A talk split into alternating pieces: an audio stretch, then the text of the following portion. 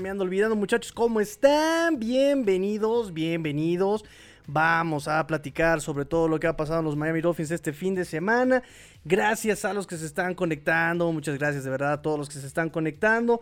Me está haciendo falta algo. No sé qué me está haciendo falta. Ah, sí, ya me acordé que me está haciendo falta. Bueno, ahorita lo, este, los comentarios justamente. Eh, configurar los comentarios, porque tengo que configurarlos cada, cada programa, muchachos. Cada link es distinto. Tengo que configurarlos cada, cada, cada, cada este programa. Pero bueno, además, muchas gracias porque estamos en el episodio 401, 401 ya de este bonito programa, claro que sí. Y ahora sí, una vez configurado, una vez configurado ya nuestro... nuestros comentarios. Le mando saludos ahora sí a nuestro amigo SS, que ya retomó la delantera en siempre eh, comentar al principio, siempre comentar cada que empieza la transmisión. Muchas gracias, amigo SS. Nos dice René Trejo, ¿se queda? ¿Quién se queda? Pues Byron Jones, porque hoy vamos a platicar un poquito, poquito, no mucho de Byron Jones. La verdad es que genera mucho morbo, pero pues realmente... No sé qué pensar, muchachos. ¿Ustedes qué piensan de Byron Jones? Ustedes, escríbanme por favor qué piensan de Byron Jones, por favor? Eso estaría padrísimo. ¿Ustedes qué piensan de Byron Jones? ¿Se ha rifado? ¿Sí, se, sí, sí ha valido lo que le han pagado?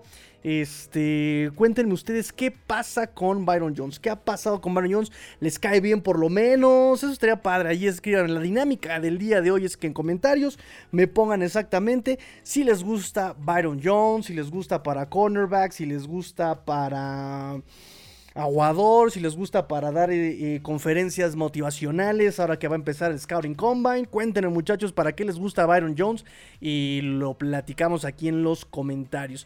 Carlos Poncho Álvarez me dice se queda para cobrar la seguridad y retirarse luego. Triste, pero está aprovechando su recurso. Qué interesante, porque creo que igual Miami puede meterle ahí algún proceso, ¿no? También.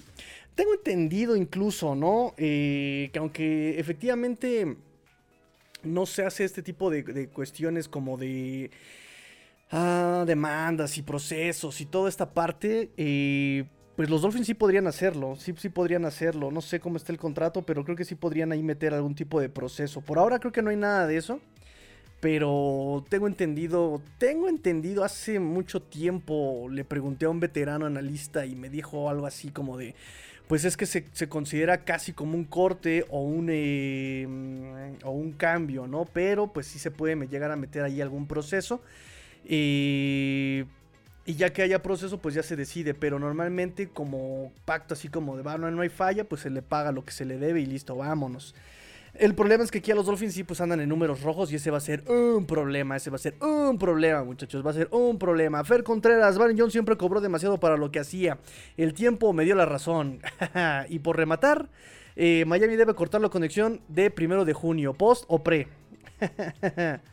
Eric Aizamu Aguilar Matsuo Up es una pena, pero lo van a cortar por ser lo más conveniente económicamente para el equipo. O sea, si te gustaba entonces, amigo, amigo Eric si te gustaba el trabajo de Byron Jones. Está bien, está bien, cuéntenme, cuéntenme, eso es lo que, eso es lo que necesitamos, que me cuenten si les gustó, no les gustaba, si les caía bien, todo eso está, eso está bien que me que comenten aquí. Arturo Ramírez, el King Arthur, nos dice, ¿qué cambios hay en ofensiva de Dolphins? Pues ahorita nada realmente, ¿no? O sea, más que... No, ni siquiera en staff de coacheo. Todo se ha mantenido igual. Ah, bueno, sí, claro, que cambio de coacheo cambió el coach de línea ofensiva. Corrieron a... Em, bueno, no, no lo corrieron, como que hubo acuerdo, mutuo acuerdo de ya este, los dos ya este, irse. Este eh, el coach de línea ofensiva que regresó a Boston College. Parece que no le gustó la parte del profesional y se regresó a Boston College. Y contrataron a Butch Barry como coach de línea ofensiva. y pues ahí en parte coacheo nada más. En cuestión de roster, pues eh, no, ha habido nada. ¿eh? No hay cambios hasta ahora. Eh, se sabe que van a cortar a... No, no, ni siquiera lo van a cortar, que es lo que yo platicaba ahorita. Ni siquiera es necesario que lo corten. Simplemente este, van a dejar que se acabe el contrato de pues Mike Gesicki. Y pues por ahí se espera también que probablemente regrese, retorne. Este, ¿quién, cómo se llama? Ay, este, los, este Jeff Wilson, Raheem Monster. Raheem Monster está más puesto que nada, ¿eh? Raheem Monster es el que sí está puestísimo. Jeff Wilson no lo sé tanto, pero no me extrañaría que se quede tampoco. Nos dice Adrián, nuestro buen amigo Master Adrián, ¿cómo estás? Miami como parte del Triángulo de las Bermudas tiene misterios como las lesiones extrañas de Fuller y esta de Jones. Oigan, sí, qué loco eso de, de Will Fuller, ¿se acuerdan? Que también se destrozó el dedo. Pues hace poco también volvió a publicar algo sobre el tema del dedo y volvió a publicar creo que después de un año que estaba completamente... Eh, estaba destrozado todavía el dedo, ¿no? Qué cosa. En fin, este, nos dice José Luis García Santos, buenas noches, Fin Family, buenas noches, amigo Chepe Luis, buenas noches, amigo Dante Benítez nos dice, buenas noches, creo que lo único que envidiamos de Jones era lo que ganaba en comparación de lo que trabaja. ¿Quién no quisiera millones por fingir trabajar? Qué malo, hay muchas versiones, hay muchas versiones. De hecho, por ahí algunos insiders eh, manejaban que el morro sí se estaba tratando de, de recuperar, que él estaba trabajando pero que pues en realidad nunca pudo llegar a esa mm, al campo, ¿no? Lo único que yo recuerdo de, de, Byron Jones es justamente que en la semana 4, eh, eh, ese jueves por la noche, cuando estaban calentando para el partido contra Bengals, él estaba calentando con el equipo y estaba teniendo actividad física y pues todo pensábamos como que ya era una señal, ¿no? Er, er, era buena señal para, eh, por ver a, Byron Jones regresar en semana 5, semana 6 tal vez, pero jamás, jamás, jamás, jamás llegó y no jugó un solo snap en entrenamiento ni en partido, o sea, nada, no jugó absolutamente nada. Dice Julio César Lizar, dilo a Tigrillo, ¿cómo estás? Bien, bien, muchas gracias amigo Julio César. Eh, excelente noche. Una pregunta: ¿cuánto impactaría el salary cap si cortan a Byron Jones? Ahorita platicamos de eso. Es un tema también medio truculento, esta parte del salary cap y todo esto. Es un, tema muy, muy complicado, la verdad. Pero ahorita lo, lo, platicamos, amigo. Bruno, mira, Bruno, qué cabrón onda, Bruno, que aquí andas ya también, amigos. ¿Cómo están? Llegué al chisme cetáceo. Chisme cetáceo, ¿cómo no? Julio nos dice, con los ajustes a los contratos de varios jugadores y cortando a Baron Jones y Jerome y Ogba, ¿cuánto se podría rescatar al Sally Cap si no se alcanzaría para Wagner y dos linieros? Ah, eh, cortes así como cortes de Jerome Baker, no creo. Y Manuel Ogba tampoco creo que lo vayan a cortar. Reestructurar, eso sí, eso sí. Este. Y línea ofensiva tampoco se hagan tantas ilusiones, ¿eh? No se hagan ilusiones que en el draft vayan por un running back. No se hagan ilusiones que en, que en el draft vayan por línea ofensiva no se hagan tantas ilusiones. Cada año la pandilla así aficionada de los Dolphins ha esperado durante los últimos, creo que cuatro drafts, un running back de poder, un running back así súper poderoso. Y la verdad es que Chris Greer tiene otras ideas. Chris Greer no tiene la idea, ni la necesidad, ni de draftear un running back en Pix Premium. El, repito, el running back que ha drafteado más alto ha sido que este Kenyan Drake, creo que fue tercera ronda. Eh, pero en general él no draftea running backs tan, tan pronto o tan abajo, tan, tan, tan en picks primerizos. Y la razón es porque ningún running back eh, ganador de Supertazón en los últimos 10 años ha ganado más de 2 millones.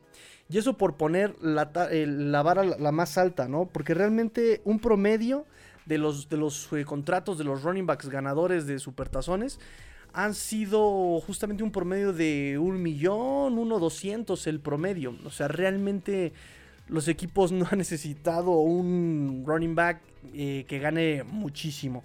Entonces, eh, e, estadísticamente, o sea, estoy hablando de lo que ha pasado eh, contractualmente en los últimos supertazones. Entonces, me parece que Chris Greer va por ahí, ¿no? Va a decir, no se necesita, no lo necesitamos tanto. Eh, entiendo que también tenemos como head coach a Mike McDaniel, que ha hecho brillar a running backs, eh, agentes libres, bueno, que han venido de draft free agents, que han venido en picks bajos, ¿no? Ahí está Elijah Campbell, ahí está Linmore Mostert, está Linmore Jeff Wilson, eh, todos estos running backs que no son más allá de quinta, cuarta ronda, ¿no? Entonces, pues yo creo que por ahí va la cosa. Linieros, ya han invertido mucha línea ofensiva, muchos picks de draft en línea ofensiva. Lo han invertido en primera ronda con Austin Jackson, segunda ronda, me parece que es este Liam Meikenberg, que es Robert Hunt, tercera ronda Michael Dieter, cuarta ronda Solomon Kinley, eh, séptima ronda Larry Coleman, o sea, han invertido muchísimos picks de draft en línea ofensiva. Y ahorita por el draft que se está manejando, que tienes una segunda, dos terceras, una sexta y una séptima, pues eh, no creo que encuentren cosas chidas en esos picks como para la línea ofensiva y gastarte la línea ofensiva. Y fue clarísimo, fue muy claro el, general manager en su última aparición ante los medios. Eh, le vamos a dar la oportunidad a Liam Meikenberg y a Austin Jackson de competir y desarrollarse. Entonces, Ya gastaste en agencia libre también el año pasado con Armstead, con Connor Williams. Tienes eh, bien ahí a este mm, Robert Hunt. De, hecho, tengo por aquí algunas cosas que quiero contarles sobre línea ofensiva, ¿no? Que me puse como a verlo. Eh, terminó la número 22 en el 2022, según Pro Football Focus. Eh, en la agencia libre se trajeron a Connor Williams y Daryl Armstead el año pasado. Eh, de los que tenemos del draft está este Liam Meikenberg, Austin Jackson, Michael Dieter, por supuesto Robert Hunt. Em, se tapó las lesiones de Taylor Armstead con este Greg Little. Se tapó las lesiones de Liam, de Liam Mike Jackson con Robert Jones y Brandon Shell. Eh, muy probablemente al roster a competir va a regresar Lester Cotton, Michael Dieter. Eh, yo creo que va a regresar Robert Jones, Brandon Shell. Yo creo que van a regresar, lo hicieron bien y como backup tienes backups ahí bastante sólidos. Eh, Michael Dieter no jugó un solo snap a la ofensiva. Un solo snap en todo el año no jugó. Fue el único jugador que solamente, exclusivamente jugó en equipos especiales. No tocó el campo para la ofensiva o la defensiva. Este em, eh, Michael Dieter. Entonces, em, por ahí me preguntaban sobre Eric Fisher. Eric Fisher también, el tema de su fragilidad. Eh, desde que llegó lo platicamos, ¿no? Como de, uff, uff, cuidado con eso, no, se emocionen tanto con, con Eric Fisher. Entonces, eh, ahorita, ¿cómo se proyecta la línea ofensiva? De izquierda a derecha sería Taylor Armstead, Liam Meikenberg. Bueno, esto lo van a poner a competir, pero se supone que no hay nadie mejor, se supone. Eh, Connor Williams de centro, que Connor Williams jugó el 100% de los snaps el año pasado. Eh, Robert Hunt, que jugó, creo que nada más se perdió un snap en todo, en todo el año. Eh, y, Austin Jackson como guard, como tackle derecho. Entonces, no podemos confiar mucho en Liam Meikenberg, no podemos confiar mucho en Austin Jackson. Entonces, eh, Brandon Shell, Robert Jones como backups. Greg Little, mm, yo no creo que regrese Greg Little. Entonces, tenemos el problema o la necesidad de un guardia izquierdo y un tackle derecho, por lo menos, ¿no? Porque eh, este Chris Greer dice, los vamos a poner a competir. Ajá, ¿contra quién nos vas a poner a competir? ¿Contra el mismo Robert Jones? ¿Contra el mismo Brandon Shell? Ya demostraron que lo hicieron mejor, por lo menos duraron más sin lesiones. Em, os van a poner a competir entre ellos. O sea, de cualquier manera necesitas profundidad, necesitas profundidad para esta, para la línea ofensiva. y por otro lado, por otro lado, ya tienes a la juventud, ya invertiste en el draft, entonces, eh, ¿qué vamos a necesitar? Necesitamos experiencia. Ya ahorita los Dolphins creo que ya pasaron esa línea del invertamos en el mañana. Ahora tienen que ganarlo todo hoy. Están en ese mood, están en el mood, vamos a ganarlo todo ya. Entonces, em, necesitamos profundidad. Bueno, además necesitamos profundidad en la posición de Terror Armstead como tackle. Entonces, los Dolphins van a requerir experiencia y hasta cierto punto versatilidad, ¿no? Que no soy fan, la mera neta, no soy fan de un jugador que te juegue al 25% en todas las posiciones. Eh, pero creo que sí lo van a necesitar en este, en este punto, ¿no? Y no estoy invocando a Jesse Davis, no estoy invocando por supuesto a Jesse Davis, pero sí me parece, creo, que tienen que apostar por algo así. Entonces, por aquí vi varios eh, listas de agentes libres y varias posibilidades que le dan a los Dolphins y cosas así y seleccioné algunas opciones para este para la posición de eh, línea ofensiva. Oye, por cierto que no este, qué torpe, nada más vi los internos, ¿verdad? Ja ja ja ja. No vi los este los tackles este los lineados ofensivos externos. Oh, qué torpe soy. Bueno, eso lo dejamos para la siguiente este para el siguiente programa. Porque bueno, por esto que les acabo de comentar, pues eh, muy probablemente Brandon Shell, que va a tocar agencia libre, o, me refiero que va a ser, eh, se le acaba el contrato este 15 de marzo, pues muy probablemente vuelva a ser... Em, que va, que, él, va a volver acá con los Dolphins, muy probablemente.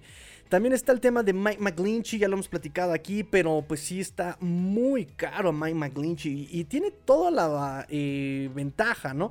Ya conoce a McDaniel, ya conoce el esquema, o sea, seguramente por ahí lo van a tratar de, integrar a las filas. El problema, pues es que definitivamente va a estar caro. y el tema para todos los que vamos a comentar normalmente va a ser ese, que está caro, ¿no? El mismo Greg Little va a ser una opción, pero yo a Greg Little sí prefiero darle oportunidad a alguien más. No me, no me gustó lo que vimos en Greg Little. Empezó muy bien, pero cerró terriblemente Greg Little. y vamos a platicar ahorita sobre todo de linieros internos. Y por aquí eh, me di la tarea de ver a de los gigantes, a John Feliciano. No, no, no, no José Feliciano. Feliz Navidad. No. A John Feliciano. John Feliciano, John Feliciano de eh, jugó, ¿qué? Este último año jugó en los gigantes. Eh, por cierto que también jugó en la U de Miami, Western High, 31 años, tiene experiencia en la liga desde el 2015. los primeros cuatro años jugó en Las Vegas, 15, 16, 17, 18 en Las Vegas. Después en el 2019 al 21 fue Buffalo Bill y en el 2022 fue eh, Gigante de Nueva York. Él eh, tiene versatilidad, él ha jugado en todas las posiciones de liniero interno, ha sido eh, guardia derecho, ha sido centro y ha sido guardia izquierdo. Em, entonces eso nos puede ayudar bastante, la experiencia más eh, la versatilidad. 1500 snaps como guardia derecho, 1200 snaps como centro y 689 snaps como guardia izquierdo. Entonces pues eh, muy probablemente aquí lo necesitamos un poco más como guardia eh, izquierdo y es donde menos eh, experiencia tiene. Ahora, ¿qué pasa si de plano no dan una a los guardias? Por ejemplo, Austin Jackson, Elia Meikenberg, lo que puedes hacer es justamente pasar a Robert Hunt como tackle. Ya lo hicieron en el 2020, ya lo hicieron por ahí en este año, el año pasado los Dolphins. Entonces, esa puede ser también una opción. No me caso con esa opción. Los Dolphins mismos saben que no, o sea, cuando tuvieron la oportunidad eh, más allá del 2020 de pasarlo como tackle, no lo hicieron, prefirieron dejarlo como guardia eh, porque saben que ahí lo puede explotar y, tiene, y puede tener gran, gran, gran nivel este Robert Hunt. Entonces, em, dicho esto, pues John Feliciano puede ser una buena opción también con eh, los Dolphins. Y sus números son, buenos también. ¿eh? En el 2017 fue su mejor año. Fue su mejor año. Bloqueando eh, para carreo fue su calificación de Pro Football Focus del 71.6. Y en Pass Protection de 81.4. 4 fueron sus calificaciones de Pro Focus en sus mejores años. En este 2022 bajaron sus calificaciones eh, bloqueando para la carrera de 56.4 y en Pass Protection de 65.9. Eh, permitió 4 capturas en 2022, 3 golpes al coreback, 18 hurries y 25 presiones. O sea, fue todo lo que permitió este buen Joe Feliciano. Entonces, como un buen backup, me parece que puede ser eh, bien, o por lo menos para ayudarle ahí a Robert Jones, ¿no? Como guardia en caso de que no pueda, este, o, como tackle derecho en caso de que, eh, perdón, como guardia derecho en caso de que, guardia izquierdo en caso de que pasen a Robert Hunt como tackle. también vi a alguien que me gustó, Dalton Reisner. Dalton Reisner me parece una opción bien cotorra. Él eh, estuvo con Denver estos cuatro años, ha estado con Denver, ya conoce a Butch Barry, em, lo evalúan entre 8 y 9 millones de dólares el año, tiene 27 años. titular en 62-66 partidos en, mientras estuvo con los eh, Broncos de Denver. Y el problema aquí es que el 100% de los snaps los jugó como guardia eh, izquierdo. Entonces no podemos buscar esa versatilidad aquí. Todo el tiempo estuvo como guardia izquierdo este Dalton Reisner. Pero eh, me dio mucha risa porque por ahí tuve un video que les puede gustar. De hecho, los lo voy a poner aquí. Me gusta mucho eh, que es agresivo, que no se rinde, que sigue da la jugada, que reacciona muy rápido, ¿no? Reacciona muy rápido. Su mejor año fue justamente el 2021. Lo calificaron con 68.5. Eh, overall. Y en este 2022 su calificación eh, contra el acarreo bajó hasta el 53.4 Pro Football Focus, pero en Pass Protection está en 72.6 este 2022. Eh, él en toda su carrera ha permitido 10 capturas solamente en estos 4 años, 22 golpes al coreback, 68 hurries y 100 presiones ha permitido este Dalton Reisner. Y nada más para que se den un, quemón de quién es Dalton Reisner, les voy a poner este, este videito. Eh, a ver, a ver, si, si lo pueden checar. Ahí está. Chéquense este videito, está buenísimo. Fíjense. Ya iban, ya habían tacleado a este Philip Lindsay. Y es justamente Dalton Reisner el que, eh, el que termina empujando la zona de anotación. Fíjense bien la repetición por, eh, la, de la cámara frontal. A ver si lo pueden checar. ¿Dónde estoy? Ahí está, chequense el 66. Ahí va. Ahí está. Lo van a taclear y él es el que termina jalándolo y lo mete. esa parte me gustó mucho. Ah, es una noticia que tengo para ustedes ahorita. Pero bueno, me gusta mucho esa actitud de Dalton Reisner. De hecho, fue nominado al Walter Payton. Dalton Reisner fue nominado al Walter Payton y eso también está pues bastante interesante. También vi a Tom Compton. Tom Compton, este hombre que también estuvo... ¿Qué hubo? ¿Qué hubo? Tranquis, tranquis, tranquis. Ahí está. Entonces, eh, Tom Compton estuvo con eh, Denver eh, el año pasado. Desafortunadamente, una lesión en la espalda solamente le hizo jugar 30 snaps en, un partido contra Arizona en la semana 15. él sí es muy versátil. Él sí es muy versátil. También tiene la experiencia del mundo. Tiene 10 años en la liga, este Compton. 31 años. Em, juega desde el 2013. Estuvo, fíjense, ahí les va la cosa desde 2015, del 2013 al 2015 con Washington, ahí conoció a McDaniel. 2016 en Atlanta, ahí estuvo con McDaniel. Del 2017 con Chicago, 2018 contra, en Minnesota, 2019 en Jets. Del 2020-21 en San Francisco, ahí conoció a, conoció a Butch Barry y a Mike McDaniel. Y en el 2022 eh, con Butch Barry en, este, en Denver. Entonces eh, ya tiene ahí cierto roce, cierta conexión con los coaches. su mejor año fue el 2021 con que lo calificaron con 86.5 overall los, los Pro Football Focus. Pass Protection 69.8 y Run Block 92.3 en eh, Pro Football Focus en esos 2021. 2022 no lo pudiéramos calificar, solamente jugó 30 snaps. Pero tiene toda la versatilidad, o sea, 108 snaps en su carrera como tackle izquierdo, en 962 como guardia izquierdo, no ha jugado nunca como centro, pero como guardia derecho 791 snaps y principalmente se ha desempeñado como tackle derecho 1161 snaps. Entonces, versatilidad aquí, ¿eh? Y estuve revisando videos suyos me topé con uno donde se enfrenta en el 2017, cuando jugaba con Minnesota, eh, como guardia derecho, como guardia derecho, como guardia, como guardia izquierdo, perdón, como guardia izquierdo. Se enfrentó a Aaron Donald y estuvo bueno, estuvo muy bueno el tiro entre Aaron Donald y este hombre. Sí, claro, gana Aaron Donald, pero eh, me gusta que sí le pone todavía el trabajo complicado a este Aaron Donald. No le, cuesta trabajo eh, proteger el movimiento interior, de repente se pierde el equilibrio y se va de hocico, este, pero en general aprovecha las herramientas que tiene, ¿no? Eh, hay, movimientos de spins que hace este Aaron Donald y él está completamente, eh, lo, mantiene Aaron Donald en el bloqueo. Y eso está bien. Y también es de los que sigue la jugada, sigue la jugada, sigue la jugada. También el problema es que empieza a unos partidos y empieza a cansarse, empieza a cansarse este Tom Compton. Pero en general como backup puede ser una muy buena opción. ¿eh? A lo mejor no como titular, pero sí como, como un backup puede ser una muy buena opción atrás de este Brandon Shell. O sea, tiene la experiencia, tiene este Em, la técnica, ya no tiene el físico, pero sí puede ser una muy buena opción este Tom Compton.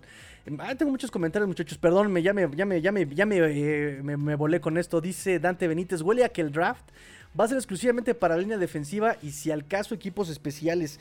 Yo creo que van a ir en segunda ronda por un linebacker. Yo creo que yo estoy seguro que van a ir por un linebacker en segunda ronda. Casi seguro que van a ir por un linebacker.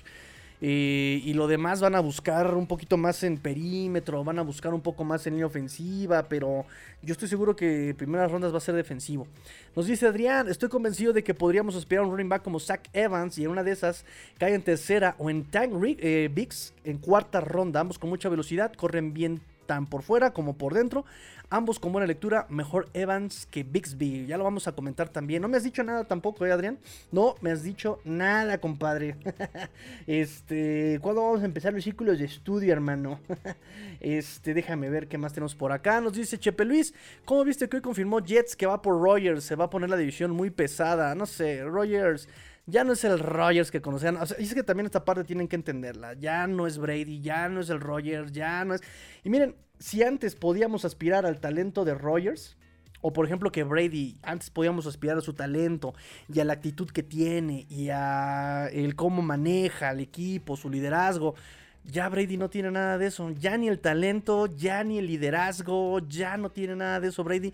Y Aaron Rodgers, olvídate, Aaron Rodgers ya se volvió el abuelito peor, ¿eh? Peor. Sigue resentido con la vida Aaron Rodgers, este, sigue ofendido con San Francisco, sigue traumado con ese chip on the shoulder diciendo que nadie lo quiere. Y efectivamente, nadie lo quiere, pero su talento no se le negó, pero ya no tiene eso. Y Rogers necesita una buena línea ofensiva para poder operar. La tiene, la tiene Jets. Hace una de las grandes dudas de los Jets en 2000, desde 2021, 2022 y aún la es para 2023 esa línea ofensiva de Jets. Entonces, así como que muy pesada, muy competida sí, pero así como muy pesada, no lo sé. No lo sé, porque también Bills se están cayendo a pedazos. no es cierto, chicos. Dante Benítez, no proyectes lo de Rogers como una super amenaza. Se sabe de su calidad y trayectoria, pero ya están las últimas. Ya perdió mucha habilidad. Ah, lo que les decía. De que llegue a los Jets, posible que funcione, no sé. Bien, resumido, amigo. Bien resumido, amigo Dante. Eh, Carlos Poncho dice: Se habla mucho de Jalen Reese y Jordan Poyer. ¿Te gustaría ir en Miami? Ya lo hemos platicado. Ya lo hemos platicado, eh, lo platicamos justamente la semana pasada y Jordan Poyer es bueno en, cobertura de pase, pero tienes a Brandon Jones y con Brandon Jones tienes eh, velocidad, tacleo, eh, trabajo contra el acarreo, tienes incluso el factor pass rush, cosa que no te da Poyer. Poyer también ya se empieza a lesionar bastante. Y Brandon Jones, hay que ver el tema de él, es que su lesión de, creo que fue, él fue de Aquiles, ¿no? Él fue de Aquiles y hay que ver esa, esa lesión del ligamento de, tendón del, buen Brandon Jones, pero él es muy rápido. Poyer ya no lo es. Poyer ya no lo es, pero también tiene todas las eh, facilidades. Poyer tiene todas las facilidades. Eh, la última palabra, en cierto sentido, la tendrá Búfalo. Si lo etiquetas, si lo extiendes, si lo saben si busca la forma de retenerlo. Pero justamente el programa pasado, el episodio 400, se trató de, de Poyer, justamente. Se trató de Poyer, de ver este cómo él quiere, en su podcast dijo que él quiere un lugar soleado, Miami. Que quiere un lugar eh, donde no le quiten dinero por, este, por salario, Miami. Eh, bueno, Florida. Y además que no le gusta a sus equipos de sus eh, compañeros de equipo, los Bills, que sea amigo de Tua. ¿No? Entonces es amigo de Tua, fue a su fiesta de cumpleaños, eh, que fue el sábado pasado, o sea, entonces tiene todas las facilidades yo, este Jordan Poyer de llegar a los Dolphins, pero no sé, también hay que ver, tienes este... Tienes allá a Jevon Holland, tienes a Brandon Jones, y yo prefiero quedarme con ellos. Yo, yo, yo, yo prefiero quedarme. Pero, pero si a un buen precio llega, no le hacemos el feo, estamos de acuerdo. no le hacemos el feo a Poyer, por supuesto. Miami Betty, ¿qué tal alguien como jugador franquicia? No creo porque no tiene dinero. No tiene dinero no, eh, y recuerda que si etiquetas tú a alguien, le vas a pagar el eh, promedio de los cinco mejores salarios de la posición. Y garantizado. Es, un salario garantizado. Entonces, eh, no sé, no creo. Para el 2023 nadie es indispensable. y los indispensables son jugadores que ya tienen contrato para ciertos años, ¿no? Entonces, no creo que etiqueten. Ahora no vas a etiquetar, por ejemplo, a un Raheem Monster, no vas a etiquetar a un Jeff Wilson, dándole el promedio de los cinco mejores este, running backs, ¿no? No, no creo. Yo no creo que vayan a etiquetar a alguien este año los, los Dolphins. Recordemos que solamente pueden etiquetar a un jugador los equipos y tienen hasta el marzo, dijimos. Tienen hasta el 7 de marzo. Tienen hasta el 7 de marzo para etiquetar a alguien los equipos. Este, por eso no creo que los Dolphins etiqueten a alguien. Y también está, para los que no saben, también está la etiqueta de transición, que es el mismo principio, pero en lugar del promedio de los 5 mejores salarios, es el promedio de los 10 mejores salarios, la etiqueta de transición. Uh, Iván Akid, saludos, like and share. Gracias, amigo Nakid. Muchas, muchas gracias, amigo Nakid. Muchas gracias. Oigan, pregunto ahorita que estamos todos conectados. Este. viene la rifa del chulo. ¿Quién rifa de chulo? Rifa de chulo, rifa de chulo, ¿quién rifa de chulo? Ya este se va mañana el balón, el blanco y el sábado entrego el aqua. Entonces, este, no sé, pregunta, ¿quién, quién rifa de chulo? Ahí escríbanme, muchachos, ahí escríbanme. Dice Fer, coinciden que Miami debe ir por linebacker en segunda ronda. Jack Campbell de Iowa, mi favorito. Y alguien por ahí escuché que dijo Lowa.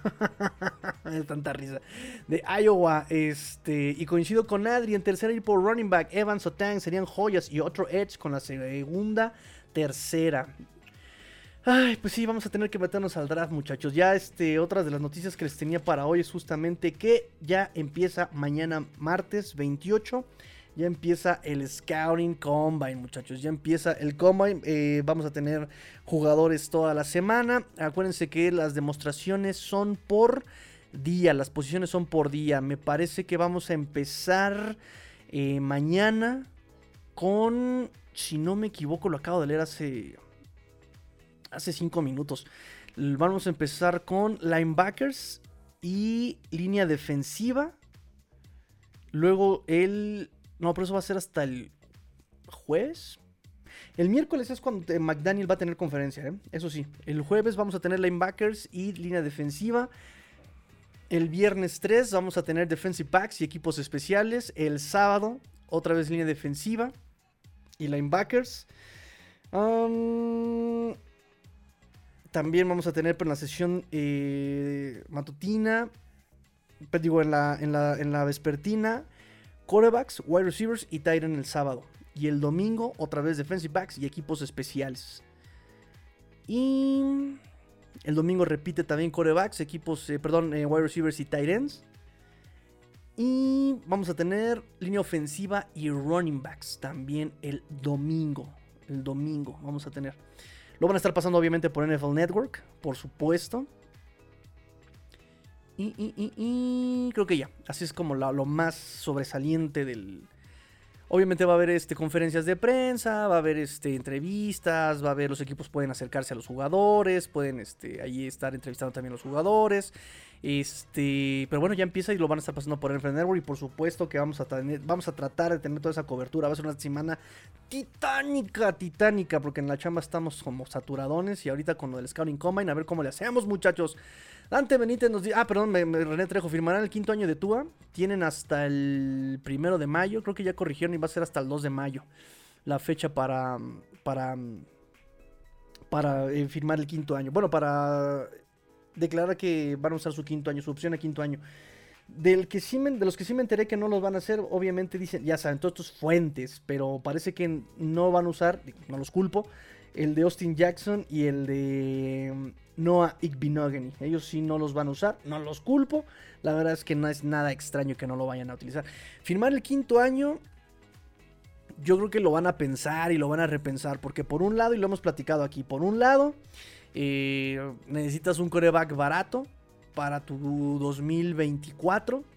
No tienes dinero, pero tampoco tienes la certeza por la durabilidad, que a mí me encanta el discurso de la durabilidad de Tua, porque Tua en su vida había tenido conmociones, ¿no? Y ya tuvo dos este año pasado, y ya, no, es que las conmociones son un tema y lo seguirán siendo, Dios, nunca tuvo conmociones, hermanos, ¿no? O sea, ya, ya, hasta se les olvidó que el tema principal de Tua era la cadera, ¿no? Ya hasta eso se les olvidó. Ya, ya, ya. La cadera ya pasó de moda. Eso es muy 2019, muy, 2020, ¿no? El tema hoy es la conmoción de Tua. Entonces, este, y, no ha tenido ninguna tragedia Tua con lo de la cadera, ¿no? Entonces, no sé, se me hace muy, muy ambiguo ese discurso. Eh, por otro lado, pues sí necesitas este, retener a un coreback que logró explotar a tus wide receivers, que logró mantener a tus dos wide receivers en el top 6 de la liga.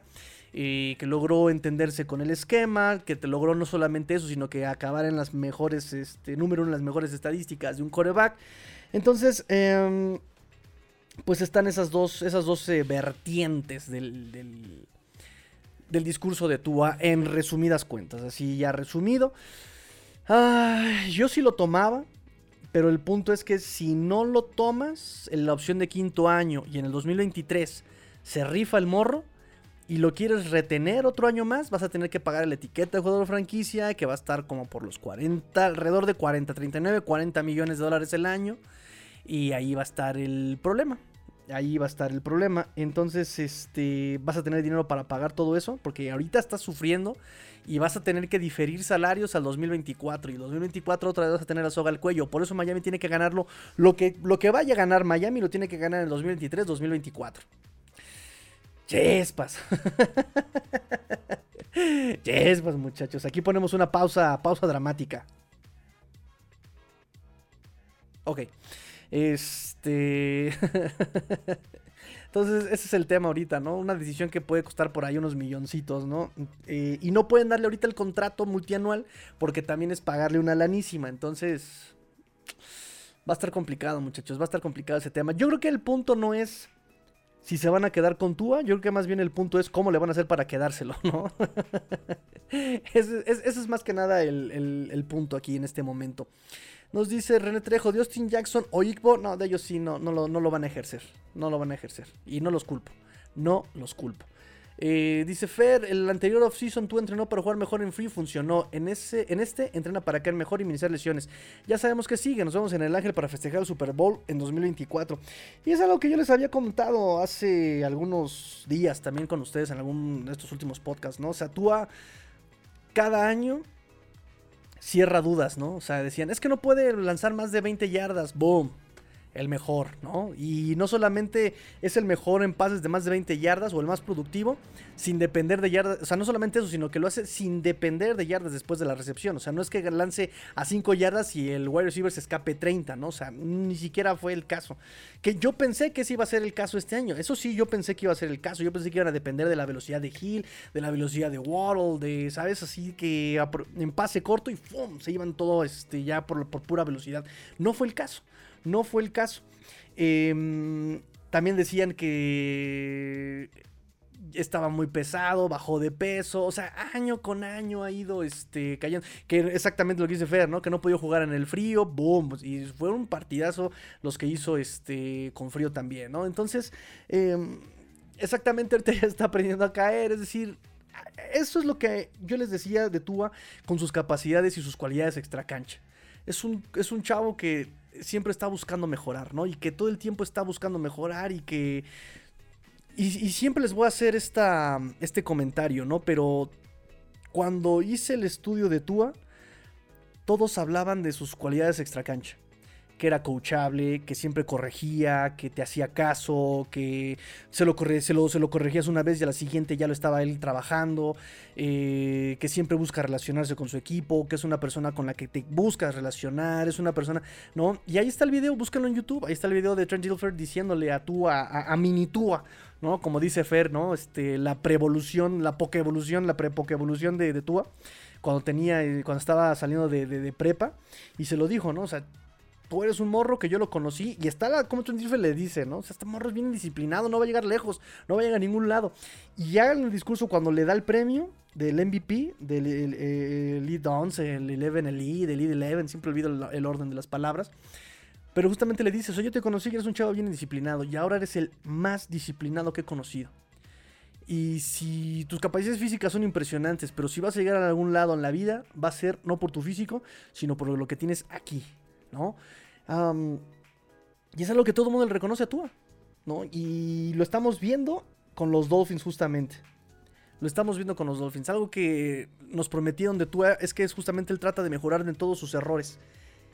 Y este año, por ejemplo, también tomó decisiones mejores, ¿no? Ya no se estaba tragando tanto la... Digo, sí lo hizo, por algo las conmociones, pero ya se estaba deshaciendo más de la pelota, ya se estaba tratando de barrer, o sea, está compitiendo en ese aspecto con sus propios vicios de querer alargar la jugada, pero ya lo hizo menos, ya lo hizo menos. Lástima que en esas dos me lo, bueno, en esas tres me lo reventaron, pero lo estaba tratando de hacer menos, ¿no? Y eso es algo que nos gusta, bueno, por lo menos a mí me gusta mucho de, de Tua, ¿no?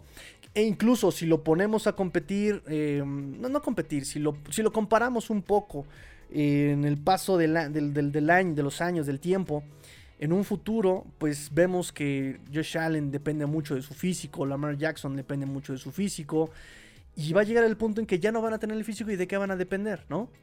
Y ahí sí yo veo, por ejemplo, a Joe Burrow, a tú haciendo más eh, duraderos, más longevos en el deporte, porque ellos dependen más del físico, dependen de su inteligencia, de su proceso de juego, ¿no? Entonces, em, Justin Herbert, ¿qué va a hacer ya después si no tiene ese brazo, ¿no? Entonces, por eso, por, eso me gusta más tú y por eso me gusta, incluso me, ha cerrado más veces la boca este Joe Borro que, que, que Josh Allen, que Herbert, que Lamar, ¿no? O sea, a mí Lamar yo, he escuchado opiniones de ustedes que dicen que, a ustedes les gusta mucho Lamar o que lo prefieren a Tua. Está bien, su, opinión.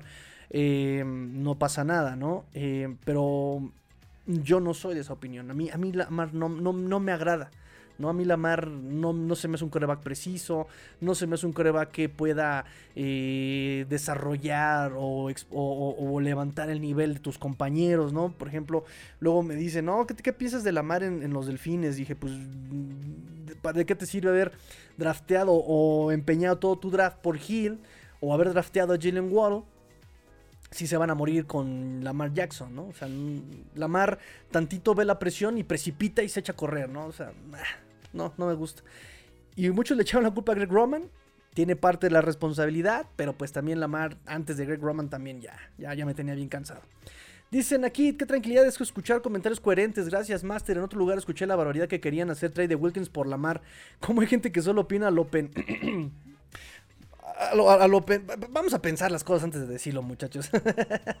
sí, no, y además Wilkins, que ha sido también otro jugador que ha crecido y que también año con año crece en sus propias estadísticas.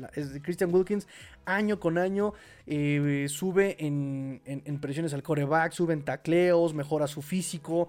Eh, o sea, este, ese muchacho Wilkins también, otro, de los, otro del ejemplo de la generación, o la camada o las selecciones de Chris Greer en las que siempre pone mucho énfasis en estos jugadores con cualidades extra cancha, extra cancha además de las físicas, ¿no? Eh, donde también, y, tengo entendido que es Wilkins el que llegó a Clemson y que le dijo a su coach, oiga, ¿quién es el más problemático? Tal, eh, que se venga, o, yo voy a su dormitorio y vuelve bien al mío. ¿Por qué? Porque yo quiero traerlo por el buen camino, ¿no? Así esas actitudes. Estoy casi seguro que es Wilkins, pero bueno, eh, esos son los jugadores que a mí, personalmente, personalmente, a mí, me gustan mucho y los prefiero a un Rogers, a un Lamar, a un de estos jugadores bien estrellitas, bien divas, ¿no? Que como dice Ulises, ¿no? El que sean divas, el que sean estrellitas, pues no les quita lo talentoso. Pues, claro, algún talento tienen, por supuesto, como para sentirse divas, pero yo sí prefiero algo más equilibrado, algo más eh, balanceado entre su talento y, y su actitud, ¿no? Porque la actitud es lo que te va a terminar sacando, más allá de tu físico, tu talento, la actitud es, y, el cómo afrontas las adversidades es lo que va a terminar sacando los partidos. Y muchos pasó en este 2022, o sea, muchos partidos salieron más por la resiliencia de los jugadores, la, la actitud de los jugadores que realmente un cocheo, ¿no? Lo, sabemos y aquí lo hemos platicado. Pero bueno, ya me, ya me clavé aquí, muchachos, ya me clavé aquí con esto. Este, estaba yo diciéndoles sobre Tom Campton. Este, ya les dije sobre Alton Risney. Eh, donde ha conocido Tom Compton a McDaniel y a Butch Barry.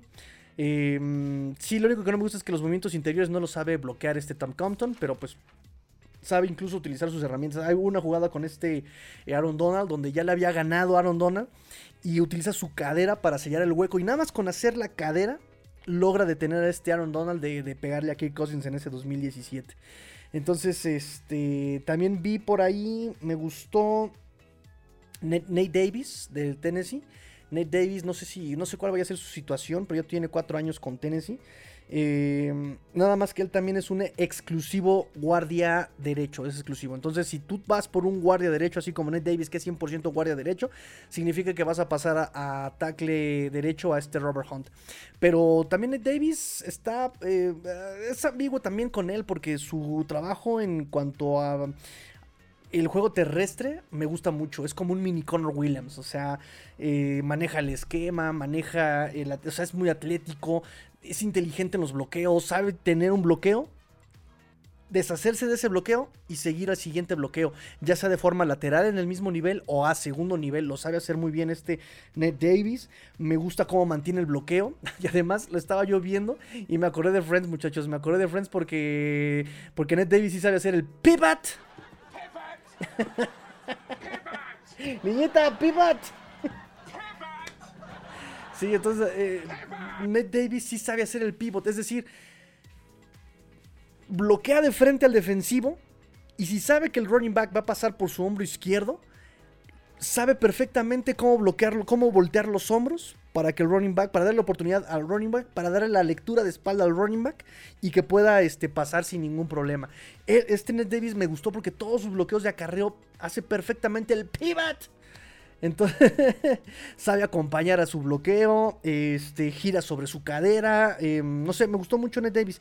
Eh, checa los defensivos sin bajar la mirada. Eso también está buenísimo porque eh, sale la jugada, está volteando a quien tiene que bloquear, pero de este lado checa sus, a, los defensivos, ¿no? Ayuda al compañero, pero lo checa sin tener que voltear a verlo. O sea, checa así este, con el brazo, también es fuerte, lo checa, lo destantea con el brazo, pero tiene la mirada fija a donde tiene que, al objetivo. Entonces eso también está muy interesante de, de Ned Davis, pero en Pass Protection sí me quedó a deber porque se va de hocico, o, es muy desbalanceado, o se va para de, de boca, o le meten los movimientos así rápidos, el, em, ¿cómo llamarlo? Como, como la finta, o se levanta mucho y eso hace que lo avienten hacia atrás. O sea, pierde completamente, ¿cómo le llaman? El anchorage, ¿cómo le llaman? El ancla. O sea, no, no, no mete el, freno de mano y lo echan para atrás y terminan levantándolo, incluso de lo, de lo atrás que lo pueden este, levantar. Entonces, ese es el punto con Ed Davis, pero volvemos a lo mismo. Ya no estamos como para andar corrigiendo estas partes. Necesitamos ya gente que la ponemos a jugar y que juegue. Necesitamos gente que, aporte inmediatamente. ¿Qué otras noticias tengo para ustedes, muchachos? ¿Qué otras noticias tengo para ustedes? Ah, pues claro. Andrew Van Ginkle. Ya, ya, ya es papá, Andrew Van Ginkle. Oh, Andrew Van Ginkle es papá, muchachos. Y de hecho, aquí tengo justamente la evidencia. Aquí, ahí les va. Ahí está. ¡Oh! Miren, es el nuevo hijo. Es el nuevo hijo. Como si fuera un artículo. Es el nuevo bebé de Andrew Van Ginkle. Su esposa Sam compartió en su cuenta de Twitter las fotos del pequeño y fíjense cómo le puso. A ver, niñita, un nombre así para los Dolphins. Ripken Kai Van Ginkle. No, en serio, así se llama, ¿eh? O sea, va a ser el buen Rip Van Ginkle. Oh. Es su segundo hijo. El primer hijo se llama Leo Barrett. Leo Barrett Van Ginkle. Y pues ahí está, lo compartió el sábado la, esposa de, este Andrew Van Ginkle. Y pues muchas felicidades al buen Andrew, que también es de mis jugadores favoritos. Andrew Van Ginkle es de mis jugadores favoritos, pero muy probablemente toque agencia libre también el 15 de marzo, muchachos. 15 de marzo. Entonces, bueno, ahí está, el buen, el baby de Andrew Van Ginkle. Este, ¿qué otra cosa tenemos? Ah, ya. Em, Déjenme quitar esto de aquí. Necesito un productor. Ahí está. Uh, Javon Holland celebró eh, que su hermana eh, llegó a los mil puntos, a los mil puntos jugando básquetbol femenil eh, para la Universidad de San Jose State. Llegó a los mil puntos su hermana Jera Holland y lo publicó en Twitter muy contento Javon Holland. ¿Qué otra noticia tenemos por ustedes? Teron Armstead fue capitán honorario de Legacy Bowl en Nueva Orleans junto con, no adivinan quién, junto con James Winston, el buen James. El buen James Winston fue capitán honorario. Eh, lo entrevistaron para NFL Network a Teron Armstead durante el juego y le preguntaron sobre los prospectos de los Dolphins. Y él este, contestó, me gustan nuestras posibilidades, nuestras probabilidades. Creo que tenemos una buena oportunidad de ser especiales en el sur de, de la Florida. Eh, si tenemos, eh, dice la llegada de Big Fangio, dice la llegada de Big Fangio con los jugadores que tenemos en esa defensiva. Si tenemos defensiva sana, el cielo es el límite, nos dice Terrell Armstead. Él confía mucho en el equipo, Terrell Armstead. Bobby McCain, ¿se acuerdan de Bobby McCain? 28 en el campo como número 54 en sus corazones. Ya fue cortado, ya fue cortado de los Washington Commanders. Adiós, vaquero. Y ahora sí, la noticia chimenguenchona, muchachos. La noticia chimenguenchona. Byron Jones, ¿qué onda con ese muchacho Byron Jones? ¿Qué pasó con ese muchacho Byron Jones? ¿Se deschavetó? ¿Perdió la cabeza? ¿Tuvo una mala mañana? ¿Se pegó en el dedo del pie muy temprano mientras se levantaba? ¿Qué fue lo que pasó con Byron Jones? Y ustedes se preguntarán, ¿qué, fue lo que aconteció, Tigrillo? Y es que todo comenzó con una publicación en las redes de en, Twitter de la NFL sobre eh, este salto de longitud eh, en el cual el récord lo tiene Byron Jones en el 2015, obviamente con motivo del Scouting Combine. Y Byron Jones lo retuitea con comentario diciendo, y, más o menos palabras más, palabras menos, dijo, mucho ha cambiado en ocho años. Hoy día no puedo correr o saltar eh, por las lesiones, por mis lesiones obtenidas jugando eh, este, este juego. No tomes las píldoras o las pastillas que te den, no tomes las inyecciones que ellos te den. si debes hacerlo, si es absolutamente necesario hacerlo, si es la única opción, consulta a un médico externo para aprender sobre las implicaciones a futuro. Fue un honor, ojo, lo dijo en, pasado, fue un honor y privilegio jugar en la NFL, pero tuvo un precio, tuvo un costo lamentable que no había previsto, que no imaginaba que, que habría. En mi opinión, ninguna cantidad de éxito profesional o ganancia financiera vale todo el dolor crónico y discapacidades que todas son evitables, ¿no? O sea, se puede evitar el dolor crónico, se puede evitar estas discapacidades. Godspeed a la generación 2023 del draft, o sea, buena suerte a la generación 2023 del draft. Entonces aquí hay comentarios bien... que han sido objetivo, que han estado en la mira de la NFL durante mucho, mucho, mucho tiempo. Se ha venido el tema de los golpes en la cabeza, las conmociones y el problema que te da em, el, tanto contacto en la cabeza. Se vino la película de Focus, no, no se llama, siempre digo la película Focus. ¿Cómo se llama, niñita? No es Focus, Concussion. Se vino la película de Will Smith, ¿no? Em, se vienen los problemas como los de Antonio Brown. Em, más, de manera más local, hemos visto jugadores legendarios de los Dolphins atravesar por este tipo de problemas tan crueles, tan tremendos, tan terribles. Y estoy hablando de Nick Boniconti, estoy hablando que, su hijo quedó parapléjico pues, jugando también fútbol. Él mismo eh, donó su cerebro a la ciencia para estudiar el CTE. Jim Kick, Jim Kick también terminó terriblemente mal, o sea, y esta anécdota no me canso de contarla, ¿no? La de Jim Kick, eh, donde Mercury Morri nos cuenta que él sabía que algo estaba mal cuando iban a ir a grabar Alaska, la casa de Larry Sonka, un documental sobre la temporada perfecta. Eh, y Jim Kick le habló a, Mercury Morris, le dijo, oye, ¿vas a venir por mí? Y le dijo, sí, hermano, ahorita voy para allá, ya estoy acá este, en el aeropuerto que a los cinco minutos le habló preguntándole lo mismo y dijo, oye, sí, ya estoy, voy, para allá, ¿no? Y dijo, a partir de ahí yo ya sabía que algo estaba mal. la misma hija, la hija de Jim Kick, em, dice que tuvo que comprar una línea también em, aparte, ajena a, al número que tenía su papá porque le hablaba a las 3 de la mañana, le hablaba cada 10 minutos, porque ya también se le iba la onda a, Jim Kick, ¿no? Eh, Nick Boniconti nos dijo, es que yo me siento como un niño porque tengo que aprender a hacerlo todo otra vez. O sea, son comentarios terribles, terribles, terribles, terribles en verdad. Eh, mismo Dan Marino que no se acuerda cómo ganó ese partido a los Colts. En fin, mucho se, va hacia la parte cerebral, ¿no? A la parte neurológica. Pero también ha sido un foco, o más bien no ha estado en el foco de atención la parte de las lesiones que no son de la cabeza. ¿Qué pasó con Tarot Taylor? ¿Cómo le poncharon el pulmón? Bueno, bueno, Tarot Taylor, nadie lo pela. Pero ¿qué pasó con Robert Griffin?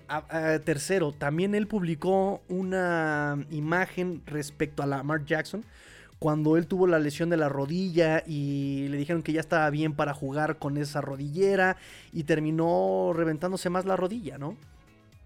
Y lo dijo también Robert Griffin III como de, si te dicen que ya está listo para jugar en ese tipo de lesiones y no sé qué, no, no, no, ve a hacer un, este, un estudio completo, ¿no? Lamar Jackson está haciendo lo correcto, dijo Robert Griffin III, al cuidarse esa rodilla. y así hemos visto lesiones que no son bien cuidadas y que traen consecuencias, que traen consecuencias a la larga.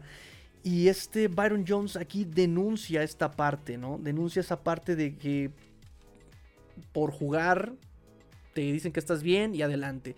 Hay una película que se llama, creo que todo el mundo, o por lo menos los que son así como fanáticos ya de Huesos Colorado y un poquito más intensos, que se llama Un Domingo Cualquiera, ¿no? Y vemos la ética del médico, ¿no? De los Sharks, eh, interpretado por Robert Woods. ¿Sí se llama Robert Woods? No, Robert Woods es este, el, es el ¿Cómo se llama el actor, niñita? ¿Cómo se llama el, actor de este.? No te pases de listo conmigo, muchachito. ¿Cómo se llama el que interpreta a Hades en, Hércules? Se apellida Woods, pero ¿cómo se llama? Porque yo le dije Robert Woods, pero Robert Woods es este. James Woods. James Woods. Entonces, em, vemos la ética del médico que está en otros lados, que les da lo que necesitan. Ahí está ya tu, tu, este, tu calmante, ahí está ya la lidocaína, ahí está ya para que puedas tú jugar, ¿no?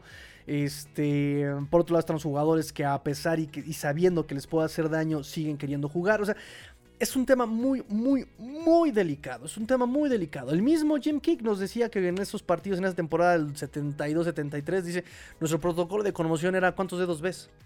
Ese era su protocolo de conmoción, dice. Y yo llegué a jugar con dedos fracturados, que era así como de, listo, a jugar. Nosotros queríamos jugar, lo hacíamos porque amábamos jugar. Él está hablando del fútbol del setenta y tantos, ¿sí? Eh, hoy el fútbol se ve más como un negocio que como una pasión, o por lo menos es como lo que se llama eh, a, nivel general. Eh, y es lo que dice Jimmy Kick en esos años. Nosotros jugábamos así porque nos gustaba jugar, ¿no? nosotros no nos preguntábamos qué va a pasar mañana después de que me pegaron tres veces en la cabeza. ¿Qué va a pasar mañana ya que me arreglaron los dedos? Pero ahí está el caso de Calvin Johnson, que también jugando con calmantes, jugando drogado, jugando...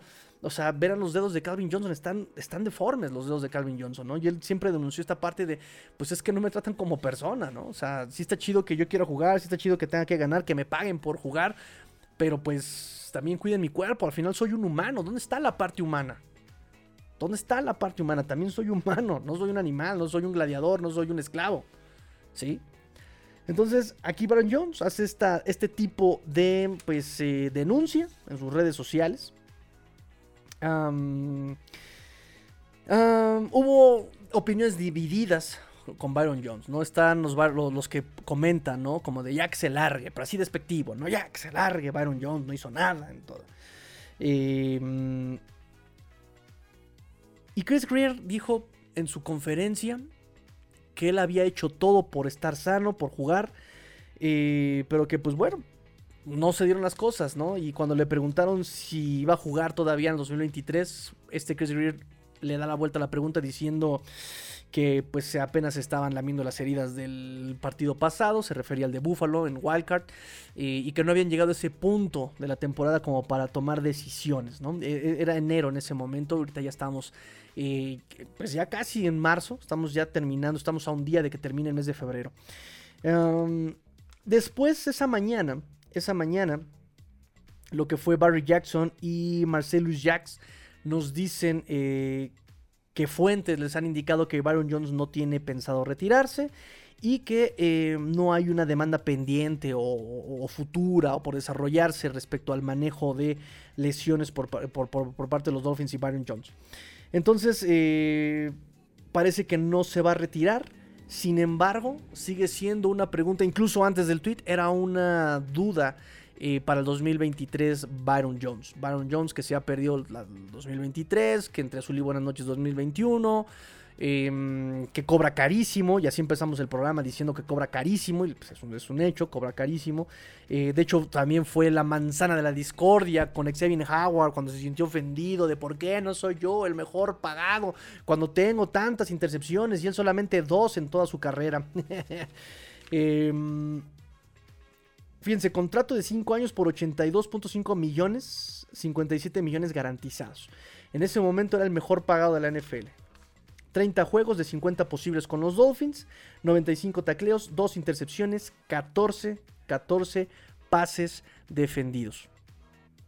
No tuvo un solo snap en un partido en el 2022. Un solo snap no lo tuvo. Entonces tuvo una cirugía en off-season en el 2021 que le hizo sus 14 millones garantizados en el 2022. Ah, reestructuró y pasó ese salario base de 13 millones a signing bonus, que lo que liberó e hizo respirar a Miami con 10 millones en el 2022. Pero para el 2023 el golpe al salario será de 18.3 millones de dólares, salario base no garantizado. Es decir, 13.5 millones de dólares no son garantizados para este 2023. Y lo que decía, por ejemplo, aquí este Fer, que, y es algo que se esperaba incluso antes de este tweet, se esperaba que cortaran los Dolphins a Byron Jones para el 2023, pero aquí el punto va a ser si va a ser pre primero de junio o post primero de junio. Si lo cortan pre primero de junio, los Dolphins se van a ahorrar solamente 5, 3.5 millones de dólares, pero van a tener que pagarle 14.8 millones de dinero muerto para el 2023. Si lo cortan post primero de junio, o sea, después del primero de junio, los Dolphins se ahorran casi 14 millones, 13.6 millones y le tendrían que pagar, y eh, obviamente estaría en el libro contable como dinero muerto, 4.7 millones de dólares. Pero no se vayan con la finta. Como tiene en la designación post primero de junio, ese espacio salarial se va a liberar ya pasadas eh, las primeras rondas de agencia libre. Y no va a servir para, me parece que no sirve para el filtro del 15 de marzo. Entonces, esto es un tema, lo de Byron Jones, porque incluso por ahí estuve buscando, estuve tratando de buscar el comentario de Sam Madison, donde me parece que por ahí dijo así como de, pues es que él no hizo mucho como para ayudarse, ¿no? Y para poder este, estar sano. Eh, pero no lo encontré, no lo encontré. Encontré un comentario que hizo cuando le preguntaron sobre Byron Jones, si va a jugar, si esto y lo otro. Y él desvió la pregunta varias veces hacia McDaniel, ¿no? Así como, ah, pregúntenle a McDaniel, él es el responsable, él es el que te les puede contestar. Entonces, em, están estas partes sobre, sobre Byron Jones, ¿no? Y repito, lo vimos en la semana 4 calentando, pero no, fue lo, único que lo vimos este, con los Dolphins. Ya no, no, no, no, no, no, no, no vimos más de eso, ¿no? Como dice Adrián, esas lesiones eh, de maldiciones aquí en los Dolphins que no vuelven, que no vuelven los jugadores. Ahí está Will Fuller ahora Byron Jones. el retiro se cuenta como corto trade, em, pagarle su salario base y bonus de roster del remanente del contrato. Efectivo para contabilidad en el 2023 va a ser 14.8 millones si se corta o se, em, se cambia pre eh, primero de junio, antes del primero de junio. pueden llegar a un acuerdo, soltarlo después del primero. Si se retira, pueden soltarlo después del primero de junio y pagar un remanente diferido en dos años para los Dolphins si se retira, si se llega a retirar. repito, los Dolphins también podrían ir a proceso eh, con la NFL y decirle por qué le voy a pagar bonus si no jugó nada. Ya se arman ahí un desmán. Pero pues este, parece que fuentes dicen que no va a pasar eso, ¿no? Entonces muy probablemente sea el corte. Venga el corte eh, post primero de junio y listo. Tan amigos como siempre. Michael Thomas también, ya nada más para complementar. Michael Thomas se hace como dos semanas. De hecho, también borró el tweet este Michael Thomas. Pero obviamente existen las capturas de pantalla. Gracias. y gracias Android. Yo las tomo de Android. Eh, Michael Thomas justamente eh, cuando se dio la noticia de que Chris Maragos gana una demanda sobre las Águilas de Filadelfia por eh, justamente una lesión de rodilla maltratada que terminó con su temporada. Capitán de las Águilas de Filadelfia, por cierto, ganó 43.5 millones a las Águilas de Filadelfia. Este Michael Thomas retuitea, él este wide receiver todavía de los Santos de Nueva Orleans, si no me equivoco. Eh, diciendo, y palabras más, palabras menos, decisión correcta el que le hayan dado el dinero a este Chris eh, Margos eh, dice: el staff médico de la NFL apesta. Son baratos, sin la educación que sus puestos necesitan o que requieren, con poco o ningún estudio o currículum. Así lo dijo Michael Thomas y después borró esa publicación Michael Thomas. Entonces ya sería como el segundo jugador en estas dos semanas que denuncian y luego borran el tweet. Que yo sigo viendo el tweet, no sé por qué dicen que lo borran, yo sigo viendo los tweets en su cuenta, de, en, la cuenta de Byron Jones, pero bueno, lo bueno es que existen las capturas de pantalla. Repito, capturas de pantalla. Pues listo, muchachos, son todas las noticias que tenía yo para ustedes. Son todas las noticias que tenía yo para ustedes. Este, lo de Baron Jones, un poquito de agencia libre. Ya vamos a tener que empezar con el draft. Ya vamos a tener que darle marchas forzadas a la agencia libre. Según yo ya tenía línea ofensiva y me faltaron los linieros externos. ¡Ay, inútil! Bueno, Vamos a ver qué hay de, de Tyrens, porque ya se nos va este Mike Gesicki. Eh, necesitamos un Tyrant que eh, encaje mejor en el sistema. Necesitamos running backs. Ahorita los Dolphins no tienen un solo running back bajo contrato para el 15 de marzo. Eh, vamos a ver qué más hay. Wide receivers, creo que no es necesario wide receivers. Pero sí hay que buscar linebackers en agencia libre. Hay que buscar también perímetro en agencia libre. Porque tenemos a Ver McKinley. Tenemos a Trill Williams. Pero pues ellos pues realmente no nos enseñaron nada. No nos enseñaron nada. No, no nos dio chance de verlos en el campo, ¿no? No nos dieron chance de verlos así ya en, temporada regular. Este, vamos a ver qué tal vienen de sus lesiones Nick Needham y Brandon Jones. Eh, lo, ya vimos lo que puede hacer. Xavier Howard estuvo limitado todo el año. Y sobre todo, pues necesitamos, necesitamos, necesitamos, necesitamos el linebacker eh, central. Jerome Baker no es un jugador de impacto. Eh, Duke Riley y Landon Roberts son jugadores limitados, em, unidimensionales, caros, ya viejitos para lo que el deporte nos dicta. Eh, entonces necesitamos por ahí ya empezar a tener un panorama más claro sobre la agencia libre. Comentarios, muchachos, comentarios, escríbanme, comentarios, ¿les gustó el programa? ¿No les gustó? Comentarios, escríbanme, ya vamos a terminar. Nos dice Poncho, ¿cuándo hay convivio? Dame chance, esta semana sí la tengo súper apretada, la tengo súper apretada esta semana. El Sabadaba tengo un. Sí lo tengo súper super apretado este sábado. Este, de hecho, el balón lo voy a entregar así de. Hola, ¿qué tal? Ya te entrego el balón y corro. Sí lo tengo muy apretado el sábado. En la semana ya estaremos definiendo. Este, pero sí dame chance porque no me dijeron nada sobre el chulo del amor. Ah, no, dijimos que ya no va a ser el chulo del amor, ahora va a ser el chulo de la bendita primavera. ¿Qué importa si para enamorarse pasa una hora? Pasa ligero, es el chulo de la rifa. Pasa ligero, le sale al número 13 nada más. En fin. Este, entonces, dame, chance, dame chance, dame chance. Y revisamos este, lo del convivio, amigo Poncho. Donald me dice, ¿ya está listo? ¿Ya está listo para el LFA o qué? A Wiwi, a. Vamos, dinos. Let's go, dinos. No, la verdad es que estoy muy triste porque ya no están mis cóndores de toda la vida. Tres años ya no están mis cóndores de, todo, de toda la vida. Entonces, este. pues vamos a apoyar al coach Rosado ahí con los dinos de, Coahuila, los, los, dinos de, Saltillo, que por cierto sacaron su uniforme y parece. Bueno, no parece, es idéntico al de Ravens. Y no solamente eso, le pusieron. ¿Se acuerdan cuando.? Esto, esto va para los que vieron fútbol aquí en México, pero ¿se acuerdan cuando existía la Liga Master y existía por ahí de los 2000 la, la Liga Mayor? Y los equipos como Pumas y como el Tec jugaban con todo lleno de parches que parecían niños exploradores porque estaban todos llenos de parches de sabritas, bimbo, Pepsi, Coca, este, Corona. Yo ya no sabía quién jugaba. Si jugaba Coca contra Gamesa o era Sabritas contra. contra Maruchan. Entonces, este, lo mismo están aplicando acá para la LFA. Y la verdad es que es una tristeza. Es terrible ver los uniformes así tan plagados de, de, patrocinios, ¿no? O sea, un, parche más y ya parecería Fórmula 1, ¿no? Esas camisetas así, todas llenas de, de patrocinios. Pero bueno, este, listo muchachos, terminamos el programa del día de hoy. Esto también lo van a escuchar aquí en el canal de YouTube. Síganos por favor, fíjense, estoy, estoy aquí bien como merolico. Síganos por favor chicos, estamos, eh, pues muchos dicen, no, es que faltan mucho para la NFL. Y yo, amigos, la NFL está todo el, el año, todo el año. Lo estoy diciendo que ahorita ya tenemos Scouting Combine, se nos viene el 15 de marzo la agencia libre.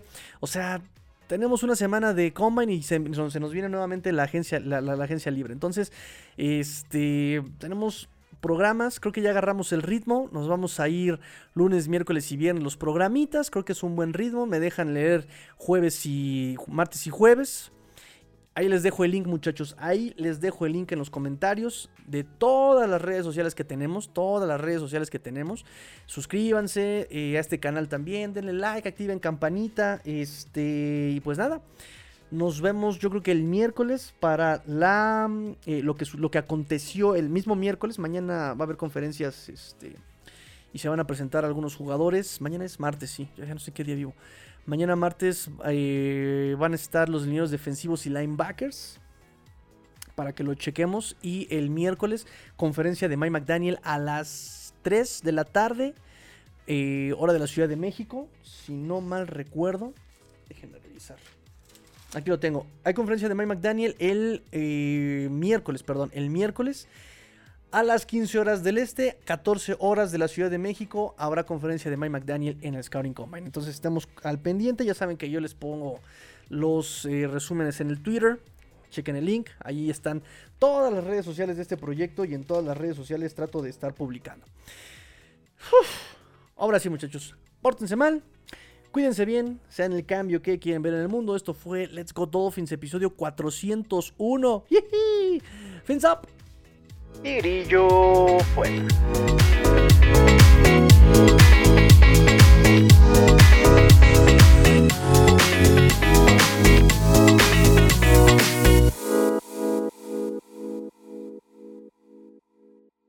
Yeah! Let's go! Let's go!